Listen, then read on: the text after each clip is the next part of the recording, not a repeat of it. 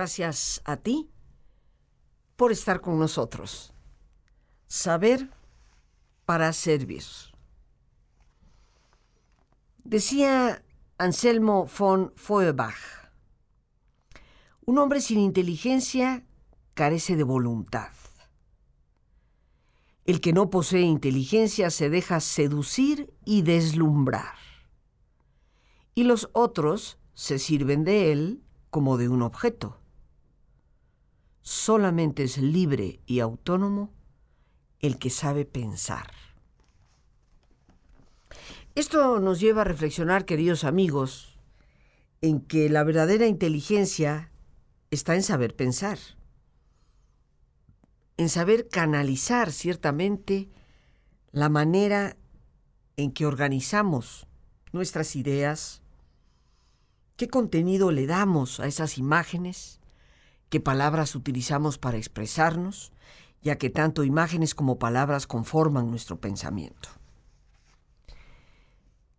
Solemos creer que ser inteligentes está relacionado con pues con la eficiencia académica, con sacar 10 de calificación o con la acumulación del conocimiento. Entre más títulos, entre más información pueda yo utilizar y conocer, más inteligente. Pero en la actualidad el modelo de inteligencia más aceptado es el que nos habla de capacidades múltiples, del hecho de que los seres humanos tenemos muchas facetas de inteligencia. Tradicionalmente la inteligencia se ha asociado con nuestras habilidades matemáticas y verbales, que se han valorado a través del famoso, famosísimo Ese IQ, queridos amigos, que no fue creado necesariamente para poder detectar a niños verdaderamente brillantes, sino muy tristemente para poder eliminar a los que se consideraba que no tenían esa inteligencia. Fueron dos investigadores franceses, Simon y Binet, en el siglo XX, a inicios del siglo XX, por ahí de 1905, que fueron encomendados por el gobierno francés para diseñar algún tipo de prueba que le permitiera a la escuela saber si esos niños tenían capacidades. El propósito era que el Estado detuviera la enseñanza en los niños que no revelaran tener tales habilidades. De esta manera el gobierno francés pensó que pues ya no tendría que gastar tanto dinero en niños que por no tener cierto tipo de capacidad no iban a dar mayor fruto. Como quien dice, no vamos a quemar pólvora en infiernillos. Tristemente este es el origen de la famosa prueba del IQ, una manera de discriminar a aquellos que se consideraban como menos inteligentes. Pero en el fondo qué es lo que la prueba del IQ mide. Y lo único que esa prueba nos da como medición es nuestra capacidad matemática, lógico-matemática, y la capacidad verbal, la capacidad que nos permite desarrollar las letras. Pero en esta vida, queridos amigos, la inteligencia no se va únicamente por las matemáticas, o por lo que es la literatura. Nuestra capacidad intelectual va mucho más allá de todo eso. La investigación hoy en día y los diversos modelos que existen, muy en particular el de Howard Gardner, nos van presentando la realidad en cuanto a las muchas formas, las variadísimas formas en que tú y yo podemos ser inteligentes. Y aunque ese modelo se ha ido ampliando cada vez más, Vamos a compartir en forma breve un esquema de lo que originalmente Howard Gardner llamó las ocho inteligencias. Aunque reitero, el mismo Gardner ha ido ampliando ese espectro de inteligencias, pero hay ocho que se consideran, sin lugar a dudas, las, las fundamentales. De todos nosotros es conocido el significado de la inteligencia lógico-matemática, y el de la inteligencia lingüística o verbal. puesto que es al que se le da prioridad en los ámbitos escolares. Si sacas 10 en matemáticas y 10 en gramática, oh, pues ya la hiciste. Son como quien dice las materias prioritarias. Para casi todos los niños, las clases de aritmética, matemáticas, álgebra o cálculo han casi siempre representado la demostración de cuán inteligentes podemos ser. También las clases llamadas de español, con el aprendizaje precisamente de la gramática. Eh, estas clases se han valorado como prioritarias. ¿Por qué? Porque acompañan precisamente la medición del IQ. Eso que durante tantos años se ha considerado es lo que nos permite saber si pues tienes inteligencia o no la tienes. Pero Howard Gardner viene y nos presenta un modelo diferente. Nos habla de otras maneras de ser inteligentes. Y por supuesto a esas maneras que él nos da, habría que añadir otras tantas. Pero de lo que nos interesa el día de hoy es de hablar de la verdadera inteligencia. ¿Cuáles son estas inteligencias múltiples de las cuales nos habla Howard Gardner? Está la inteligencia espacial, que está asociada con las habilidades artísticas, como la pintura, como la escultura, así como con la enorme, enorme variedad de habilidades de diseño, el manejo de las proporciones del espacio. Esta es la inteligencia espacial, como la que tuvo Miguel Ángel al pintar la capilla sixtina. La inteligencia sinestésica o kinestésica, que se refiere generalmente a la capacidad de coordinar nuestro movimiento, como es el caso de los grandes deportistas, de los grandes eh, bailarines, ¿ah? que a veces nos dan la impresión de que van flotando, manejan su cuerpo con una extraordinaria habilidad. Está la inteligencia naturalista, la que utilizamos para la observación, el estudio de la naturaleza. Y yo creo que es de admirar la forma espontánea en que esta habilidad eh, se desarrolla en aquellas personas que parecen estar siempre en sintonía con el medio ambiente, con los ciclos de vida. Sobra decir que la inteligencia musical la observamos muchas veces en los pequeñitos, que sin haber recibido ningún tipo de instrucción formal, poseen un sentido especial para la música que les permite tocar un instrumento con mucha facilidad. Un oído, por así decirlo, extraordinario que les va dotando de una gran facilidad para este arte. La inteligencia matemática, la inteligencia verbal, que como hemos dicho tienen que ver una con este proceso lógico matemático y la otra con el manejo del lenguaje y lo que viene a ser la literatura. La inteligencia interpersonal, que está sumamente relacionada con lo que conocemos como inteligencia emocional. Cuando se habla de inteligencia emocional, estamos hablando de este tipo de inteligencia que nos permite relacionarnos con los demás, una habilidad para manejar las relaciones. Y por supuesto, se convierte en una inteligencia de primerísima importancia para poder convivir adecuadamente con quienes nos rodean. Y por último, la inteligencia intrapersonal, que también está relacionada con la inteligencia emocional. Pero esta es la que nos permite manejar más acertadamente nuestro equilibrio interior, o sea, la relación con nosotros mismos. Ese conócete a ti mismo, que se da a través de este tipo de inteligencia, la intrapersonal personal. Cuando nos referimos a la inteligencia como una de las características importantes para los seres humanos, la inteligencia intrapersonal juega un papel prioritario. Así pues, ahí tenemos las ocho inteligencias que nos da Howard Gardner. La lógica matemática, la lingüística verbal, la espacial, la kinestésica, la naturalista, la musical, la interpersonal y la intrapersonal. Uno de esos recursos, tal vez creo yo uno de los más importantes de la inteligencia intrapersonal, se conforma por nuestras estrategias cognitivas, o sea, nuestra manera de pensar. Y el eje a través del cual tú y yo manejamos nuestra forma de pensar está en el estilo explicativo que le damos a las cosas. Nuestra forma de pensar muchas veces es lo que nos lleva a la autoderrota, a la indefensión y a la desesperanza.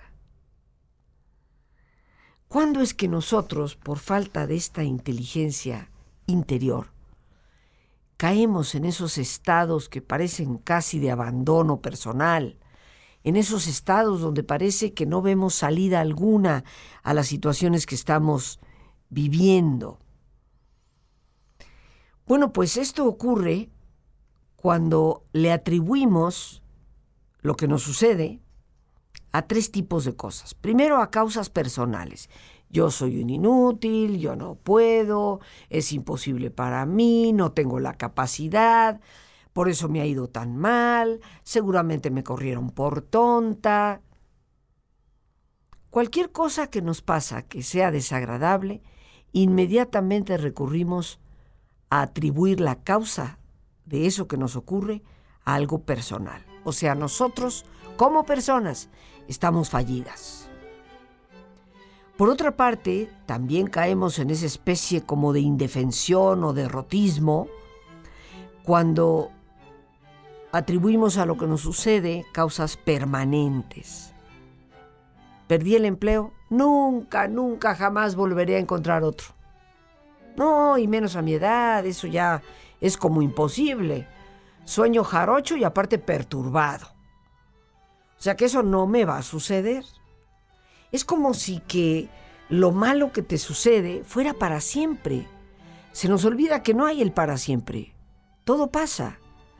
Sin embargo, una forma de pensar que atribuye las cosas y piensa en esas cosas desagradables como permanentes, esto definitivamente le lleva a ese derrotismo y desesperación. Y también lo generalizado.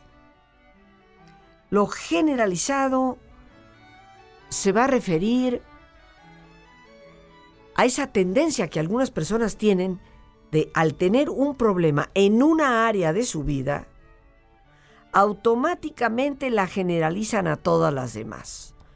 Tuve un disgusto en mi casa, entonces ya siento que en mi trabajo todo va mal, me peleo con medio mundo, o a la inversa, tengo un problema, un conflicto dentro del ámbito del trabajo, y esto permito que se permee a mi familia, a las relaciones inclusive, hasta con mis amistades. Por lo tanto, de un problema en una sola área de mi vida, hago que esto se extienda a todas las demás áreas. Con lo cual, de ser un problema se convierte prácticamente en un desastre.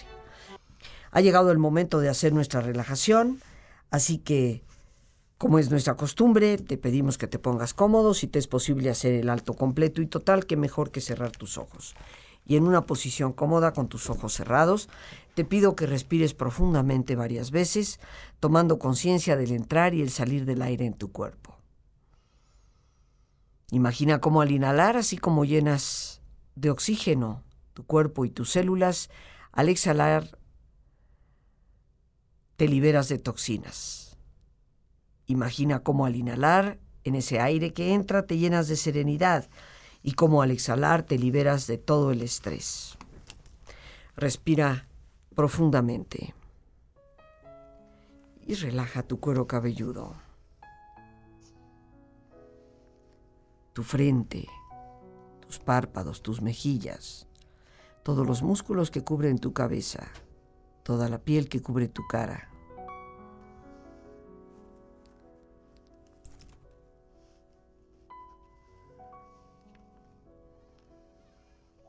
Relaja tu cuello y tu garganta, siente su flexibilidad.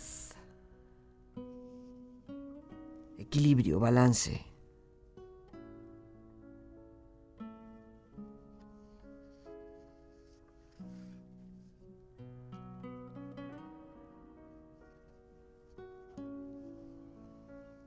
Relaja tus hombros, brazos y manos, así como tu espalda.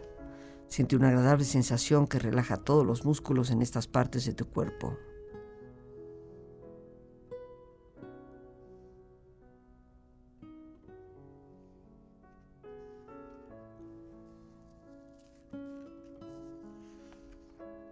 Relaja tu pecho exterior e interiormente.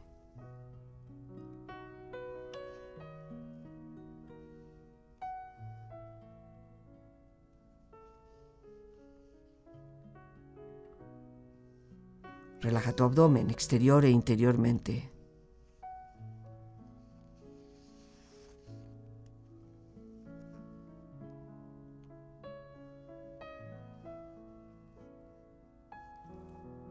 Relaja tus muslos, tus rodillas.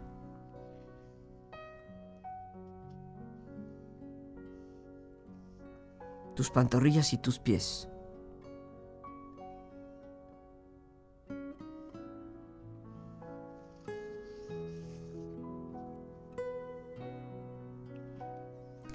Cuerpo relajado, proyecta en tu mente la imagen de un lugar ideal para el descanso. Siente estar ahí. Es una imagen de belleza y paz.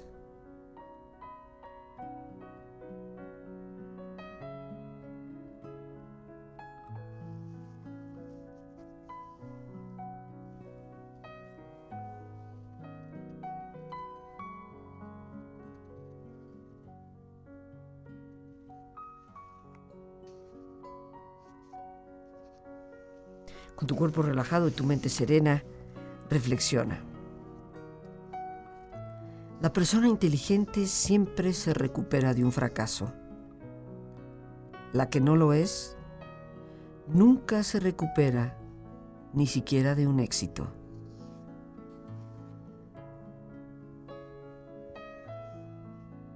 La tontería siempre va acompañada de soberbia para ser vista.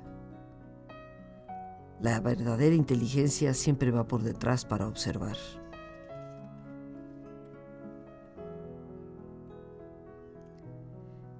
La diferencia entre un hombre que sabe y un hombre inteligente es que el que sabe lo dice, el inteligente sabe cuándo decirlo.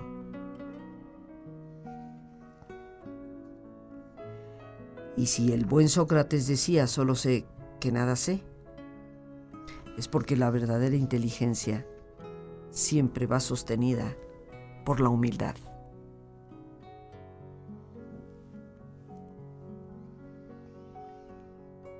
Respira profundamente, relájate bien. Y con esta experiencia empieza lentamente a estirarte brazos, manos, piernas y pies, moviendo tu cuello, bostezando si lo deseas, haciendo que tu cuerpo retome su nivel de actividad habitual hasta muy lentamente abrir tus ojos. Ojos abiertos, bien despierto, muy a gusto, bien descansado y en perfecto estado de salud, sintiéndote mejor que antes. Aquí estamos, queridos amigos, hablando sobre la verdadera inteligencia, que no se mide por ningún tipo de prueba, que no depende de los conocimientos que hemos adquirido, sino, como diría José Silva, la inteligencia del ser humano se mide por su capacidad para resolver problemas. Somos inteligentes en la medida en que somos capaces de ir resolviendo los problemas que se presentan en nuestra vida, esos que nos atañen, esos que al ser resueltos obviamente mejoran nuestra condición. Pero ya decíamos que nuestra forma de pensar eh, está sembrada esa capacidad que vamos a tener para dar respuesta a las cosas o esa especie de indefensión o desesperanza. Y que esto viene muchas veces porque atribuimos lo que nos sucede a causas personales, considerándolas permanentes y generalizadas. Un ejemplo concreto para que esto nos quede claro de este estilo de pensar que es tan tan autoderrotista es la manera en que una persona se puede expresar a sí misma cómo ha perdido su empleo. Vamos a decir, un estilo explicativo de fortaleza, de resiliencia. Recordemos que la resiliencia es hoy la palabra que mucho se utiliza en psicología, en psiquiatría, y representa esa capacidad que un ser humano tiene de poder confrontar problemas, sobreponerse a ellos y no solamente salir adelante, superándolos, sino salir fortalecido, convirtiéndose en una mejor persona. Una persona con fortaleza, con un estilo de pensar adecuado, pensaría al perder un empleo. Bueno, yo soy una persona capaz, con experiencia. Ciertamente que hay incertidumbre en el ambiente. La empresa ha recortado personal en diferentes departamentos. Aquí, como vemos, queridos amigos, el hecho de que esa persona haya perdido el empleo no se debe a que ella personalmente no sirva. No lo está atribuyendo a que como soy una tonta, por eso me corrieron. Lo segundo es, en esta explicación que la persona se da a sí misma, tengo la posibilidad de buscar otro empleo. Aunque al inicio tenga que aceptar algo inferior a mis aptitudes, tal vez con un sueldo menor al que estaba ganando, pero estoy dispuesto a, aprovechar cualquier oportunidad que se me presente. Aquí ya tenemos un segundo ejemplo de que el no tener empleo no tiene por qué convertirse en algo permanente. Me cayó el chahuistle y nunca jamás voy a volver a encontrar un trabajo. Y lo tercero es que la persona, al perder su empleo, se dice, bueno, He perdido el empleo, pero mi entorno familiar es bueno y me brindará apoyo.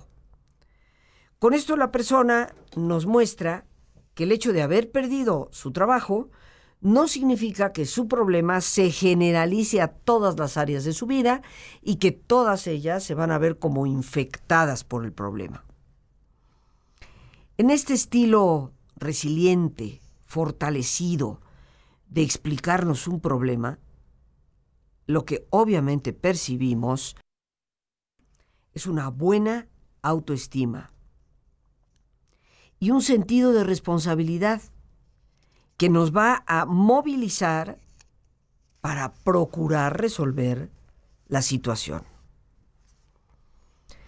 Cuando nuestra forma de explicarnos las cosas no tiene esa fortaleza, esa resiliencia, si tuviéramos una persona con exactamente el mismo problema, ¿qué es lo que escucharíamos? ¿Cómo se lo explicaría a sí misma una persona con un estilo explicativo, una forma de pensar que le va a conducir fácilmente a tener mayores problemas y a sentirse indefenso? Soy una persona incapaz y por eso se libraron de mí. O sea, está atribuyendo la situación totalmente a un problema personal. Uf, estoy seguro de que a mi edad ya no encontraré ningún trabajo. Ya está convirtiendo al problema en algo permanente. Y se me van a acabar los ahorros, mi familia me va a abandonar, no tendré amigos. El problema se generaliza. Parece que infecta todas las áreas de la vida.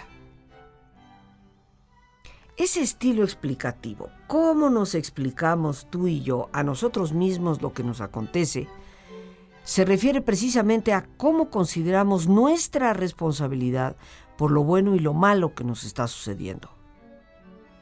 Nuestra forma de pensar es la que va a determinar ese estilo. ¿Un estilo pleno de fortaleza o no?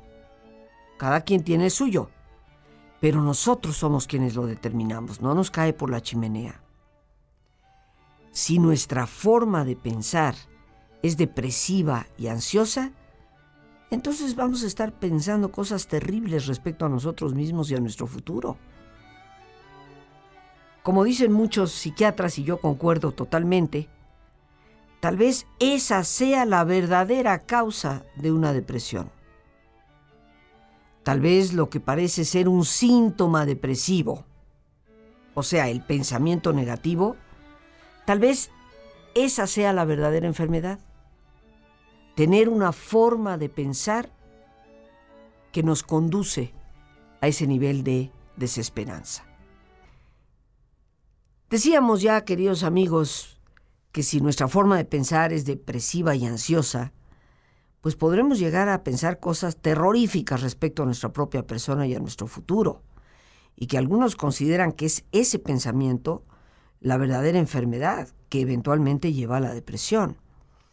El médico psiquiatra Aaron Beck, el padre de lo que es la psicología cognitiva conductual, apunta, y yo creo que lo hace de una forma muy valiente, que la depresión no es ni un desorden químico del cerebro, ni rabia reprimida en el interior, sino que la depresión es un desorden de nuestra forma de pensar.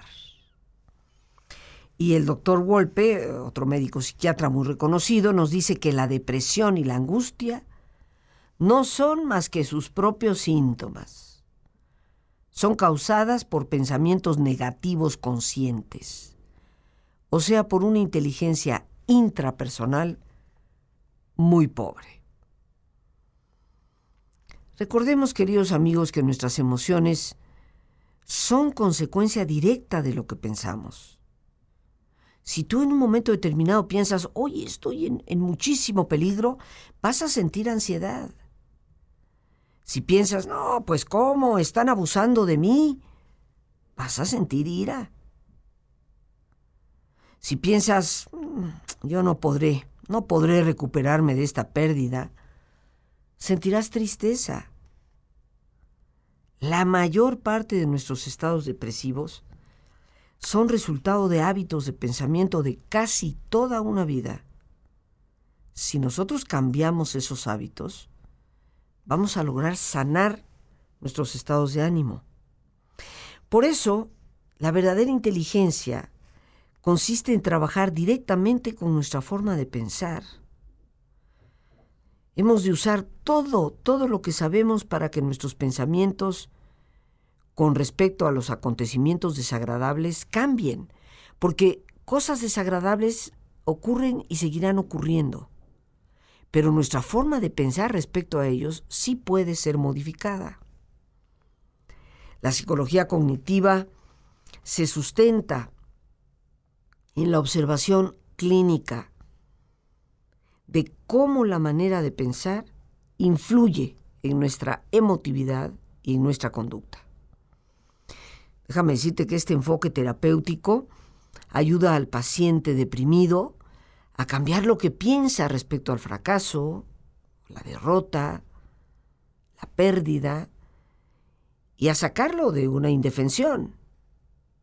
Se trata de un método que ha logrado comprobar su extraordinaria efectividad en la superación de la depresión y de la ansiedad. ¿Cómo y qué pensamos respecto a nuestros problemas? incluyendo la depresión misma.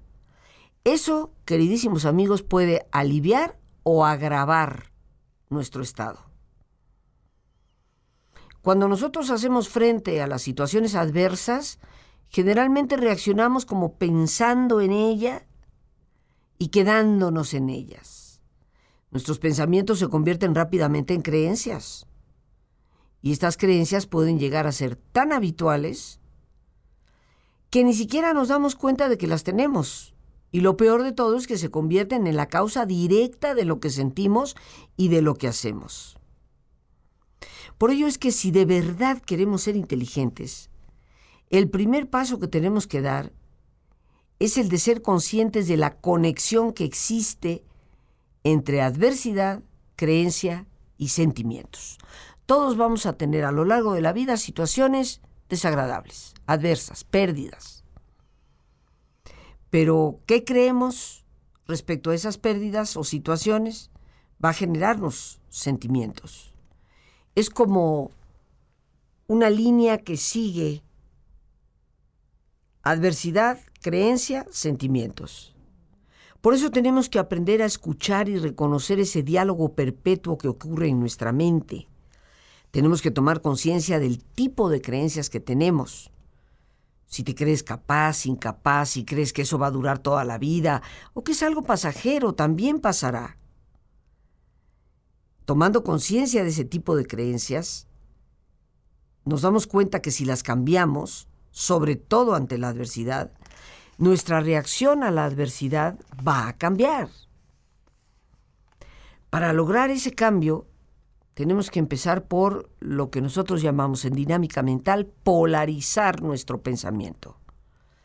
Esto significa pasar de un pensamiento que nos provoca un sentimiento desagradable a otro pensamiento que nos cree un sentimiento agradable.